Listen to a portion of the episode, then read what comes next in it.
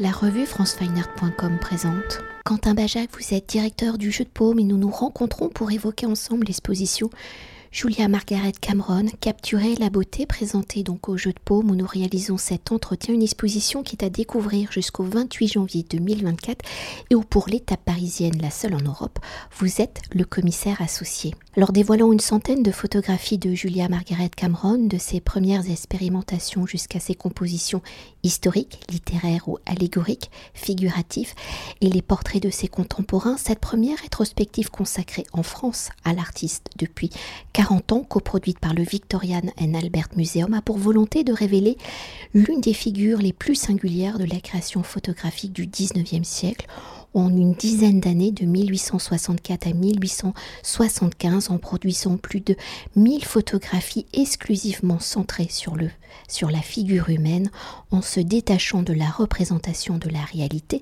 et en créant des œuvres fictionnelles. Par cette approche photographique qui sera critiquée de son vivant mais qui aujourd'hui est reconnue pour sa contribution révolutionnaire du médium, Julia Margaret Cameron a su développer donc une écriture et une œuvre singulière. Alors la carrière photographique de Julia Margaret Cameron commence en décembre 1863 à l'âge de 48 ans lorsqu'elle reçoit en cadeau de la part de sa fille aînée Julia et de son gendre Charles Norman son premier appareil photographique ou à partir de cette date en développant une véritable activité artistique et en optant pour la diffusion commerciale de ses portraits, elle va pleinement se consacrer à ce nouveau médium. Alors né en 1815 à Calcutta d'un haut fonctionnaire de la Compagnie britannique des Indes orientales et d'une aristocrate française, Julia Margaret Cameron, entre 1818 et 1834, va recevoir l'essentiel de son éducation en France et en Angleterre. De retour en Inde en 1834, elle se marie en 1838 avec Charles Hay Cameron, de 20 ans son aîné, où ils auront six enfants. Lors en 1848, il rentre en Angleterre, période où la photographie est un tout jeune médium. Alors de 1839, naissance hein, de la photographie à 1863, date du premier appareil photographique de Julia Margaret Cameron, où elle va pleinement donc, je le rappelle, se consacrer au médium. Avant cette date charnière de Noël 1863, connaît-on les intérêts de Julia Margaret Cameron pour la photographie? Sa découverte du médium se fera-t-elle en Inde? Ou à son retour en Angleterre en 1848 et par son statut social et par le cercle de personnalité qu'elle fréquente, comment son accès à la photographie sera-t-il facilité Choisissant de voir et de pratiquer la photographie comme un geste créateur, Julia Margaret Cameron exerce-t-elle déjà une pratique artistique telle le dessin, l'aquarelle, la peinture, etc., etc. Alors c'est vrai qu'il faut, pour, quand on parle de Julia Margaret Cameron, essayer de distinguer euh, la légende est ce qu'elle a elle-même écrit euh, lorsqu'elle a écrit un court texte autobiographique qui s'appelle Les Annales de la Maison de Verre. Et puis euh, l'histoire. Euh, dans la légende, elle dit en effet qu'elle ne connaissait rien à la photographie quand sa fille et son gendre lui ont offert un appareil, une chambre photographique à la fin de 1863.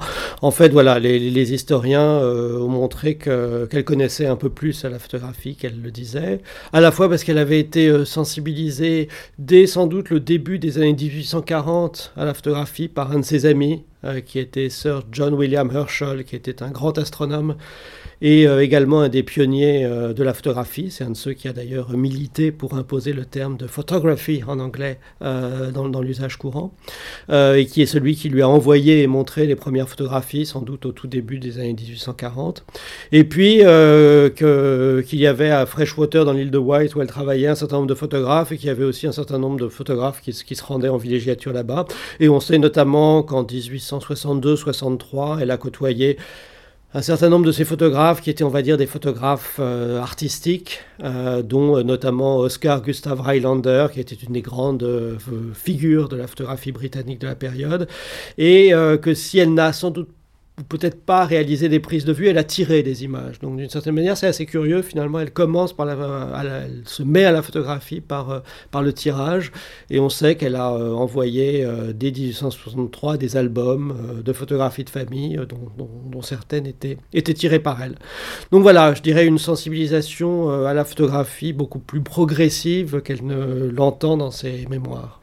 Pour euh, évoquer l'écriture photographique singulière de Julia Margaret Cameron, contrairement à ses contemporains, elle ne cherche pas à capturer la réalité, elle joue avec les accidents des procédés utilisés et en se consacrant à la figure humaine, elle se sert de son appareil photographique pour raconter des histoires.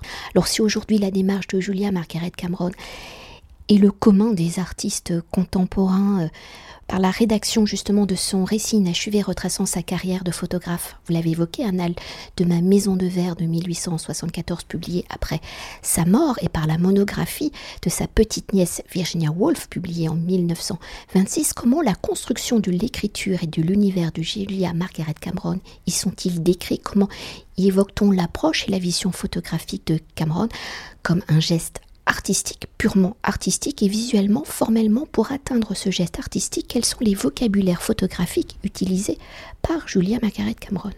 C'est vrai que Julia Margaret Cameron est assez euh, étonnante euh, dans le fait que dès, ses débuts, dès, cette année 1864, quand elle se met à la photographie, elle affirme sa pratique euh, comme une pratique artistique. ce qui peut aujourd'hui paraître banal, mais ce qui n'était pas du tout à l'époque, où la photographie était encore très très très rarement reconnue comme un art. Or, elle, avec très peu d'expérience dès le départ, avec sa technique très très très, on va dire personnelle, qu'on pourrait dire expérimentale, mais c'était vraiment très personnel, très singulière, très individuelle.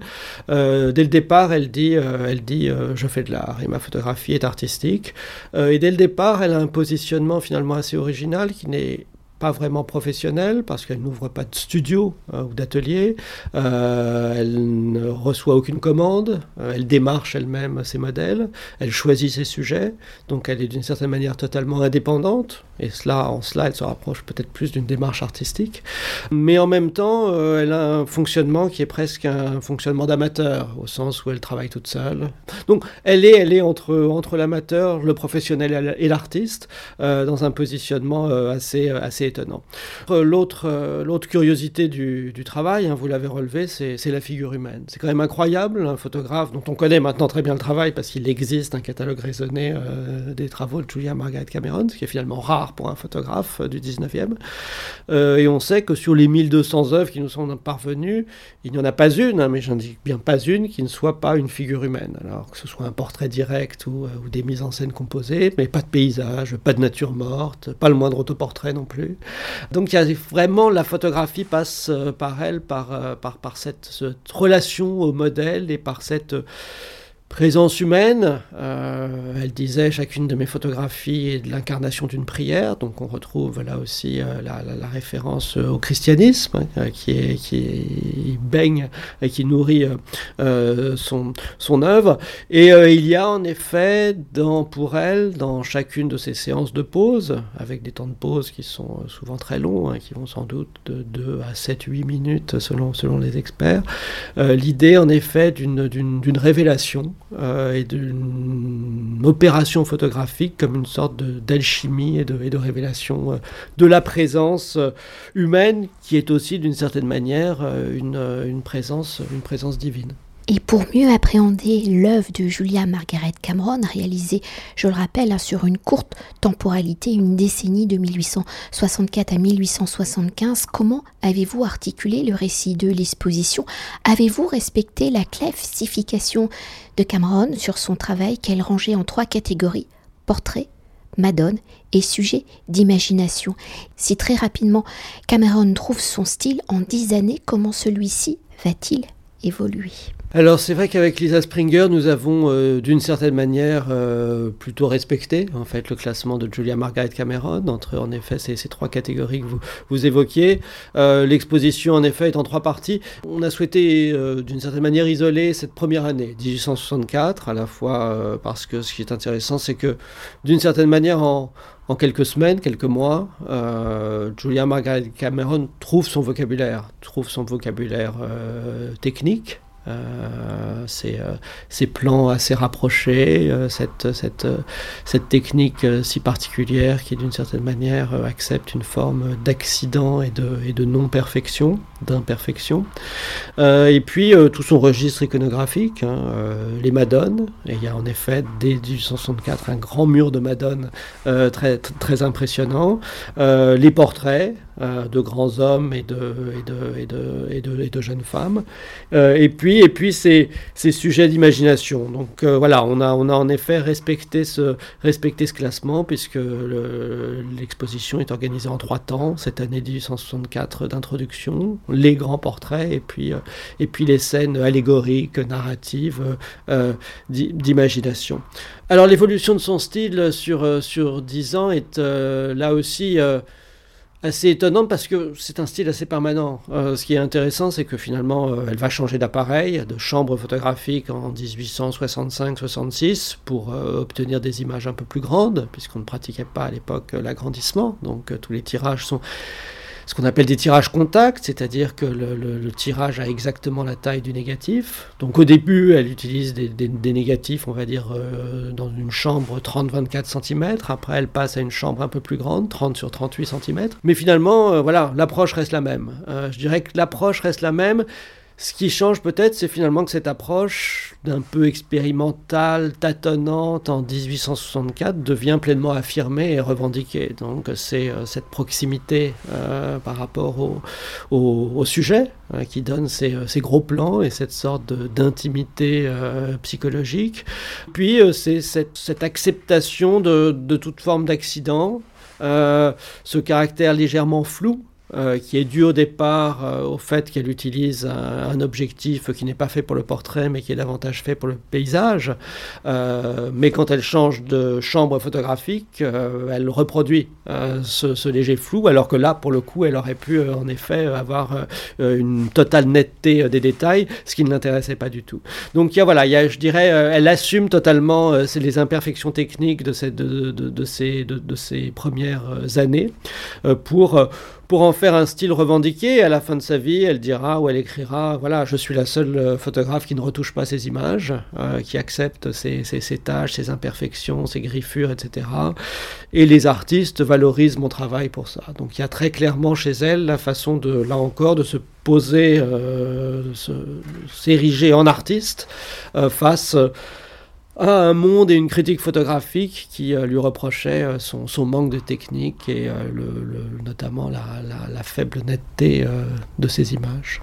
Et pour évoquer une autre dimension du travail photographique de Julia Margaret Cameron dans sa prise de décision, donc où elle devient tout de suite professionnelle, hein, où dès 1864 elle est membre de la Photographic Society of London, elle signe ses tirages en tant qu'artiste et revendique ses droits d'auteur. Alors entre démarche artistique et commerciale, entre guillemets, comment Julia Margaret Cameron va-t-elle associer les deux dimensions dans ce milieu du 19e siècle où la photographie dite artistique est généralement associée à des amateurs, à des personnalités n'ayant pas besoin de gagner leur vie pour Julia Margaret Cameron, dans la pensée de sa démarche artistique, comment va-t-elle développer sa pratique pour que celle-ci soit aussi une source de revenus?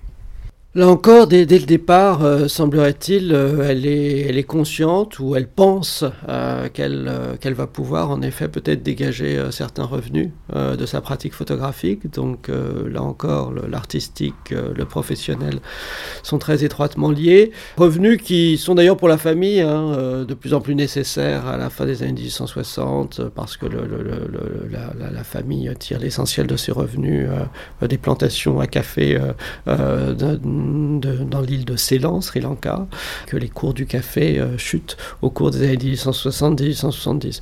Donc elle pense, peut-être de manière un peu naïve, qu'elle va pouvoir euh, réaliser des profits à l'aide de la photographie, et, elle s'y emploie, et elle s'y emploie, et donc euh, toute une partie de sa, de démarche. Est en effet une démarche de, professionnel où elle d'abord prend part très très tôt euh, à des expositions, euh, elle loue parfois des galeries pour organiser des expositions personnelles. Euh, et puis elle s'adosse à un marchand qui est un marchand d'estampes bien connu à Londres qui s'appelle s'appelle Colnaghi et qui vend par ailleurs aussi de la photographie. Et elle vend euh, et elle dépose en effet pour les protéger euh, ces sujets euh, dès, dès, dès, juin 1864. Ce qu'on voit, c'est qu'elle a une stratégie qu'on pourrait presque dire stratégie marketing. Enfin, elle, elle, elle, démarche les, les, sujets, notamment dans ses portraits. elle démarche un certain nombre de, de, de, grands hommes dont elle pense que, que, leur image va pouvoir se vendre. elle le fait avec abnégation, avec détermination imagination. Herschel, Carlyle, Darwin et d'autres posent devant son objectif. Et puis on sait aussi par les correspondances qu'elle insiste aussi, parfois avec succès, parfois pas, pour que ces, sujets signent les, tirages, donc les cartons de montage soient signés, parce que à l'époque une, photographie avec autographe se vend plus cher qu'une photographie non signée par, le modèle. Donc voilà, elle a établi une stratégie de prix euh, et on sait qu'elle avait un positionnement, on va dire, commercial euh, qui était un peu plus élevé que le photographe professionnel lambda et qu'elle s'adressait euh, à un public évidemment bourgeois et de l'aristocratie, donc un public assez, assez aisé puisque euh, euh, certaines de ces euh, photographies pouvaient se vendre 20 shillings, alors que le prix moyen d'une petite photographie, on va dire commerciale, de, de, petit format, était de l'ordre de 1,5 à 1 shilling. Donc on avait voilà, un positionnement particulier qu'elle a, qu'elle a poursuivi toute sa vie. Et pour conclure notre entretien, celui-ci étant un podcast pour aller à la rencontre de Julia Margaret Cameron et au-delà de son travail photographique, vous proposez également un podcast conçu en quatre épisodes animé par Clémence Poésie. Alors pouvez-vous nous dire quelques mots sur ce podcast Capturer la beauté et quels sont les textes qui ont permis de réaliser ce récit? Oui, nous souhaitions mettre en avant euh, un texte merveilleux, hein, qui est ce texte écrit par Virginia Woolf, qui était la, petite nièce de, Julia Margaret Cameron, qui était la fille euh, d'un des modèles préférés euh, de, Julia Margaret Cameron, qui s'appelait Julia Jackson. Et Virginia Woolf a été fascinée par, par le personnage de sa grand-tante. et ils étaient, je dirais ils, parce que c'était le groupe de Bloomsbury au sein duquel évoluait Virginia Woolf, était fasciné par cette génération euh, des, Victoriens. Et euh, Virginia Woolf a écrit deux textes euh, autour, de, autour de Julia Margaret Cameron, dont, dont la première finalement biographie euh, de la photographe, qu'elle a publié en 1926 dans, un livre euh, qu'elle a consacré euh, aux photographies de Cameron, qui est finalement le premier livre sur, sur, les photographies de Cameron. Et donc Wolf a écrit cette très belle petite introduction qui a, qui a je dirais, beaucoup participé à la légende de Cameron, où elle y décrit un personnage très excentrique, hors norme, tout à fait étonnant, singulier dans le monde très masculin de la photographie de l'époque. Euh, se, moquant un peu des, conventions sociales. Et, le ton de, Virginia Woolf est très enlevé. Euh, c'est un texte assez drôle, euh, mais un texte à la fois historique, hein, parce que Virginia Woolf a travaillé pour ce texte. Elle a notamment beaucoup interrogé des, témoins qui étaient encore vivants dans les années 20 et qui, pour certains, avaient posé jeunes pour Julia Margaret Cameron.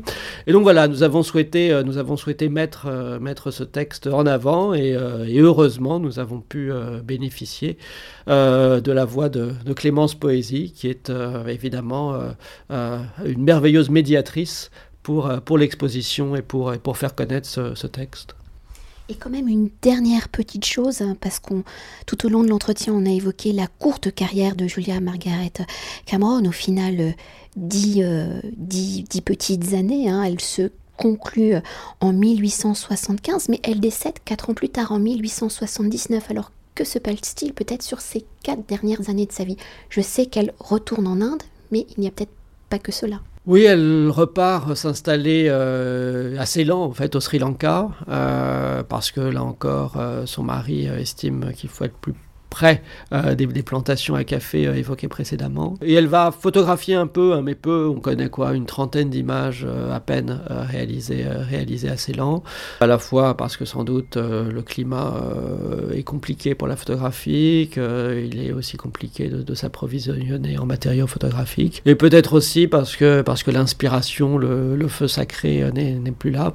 Donc voilà, quatre années, donc il y a quatre images de, de, cette période dans, dans l'exposition, quatre magnifique portrait, portrait composé.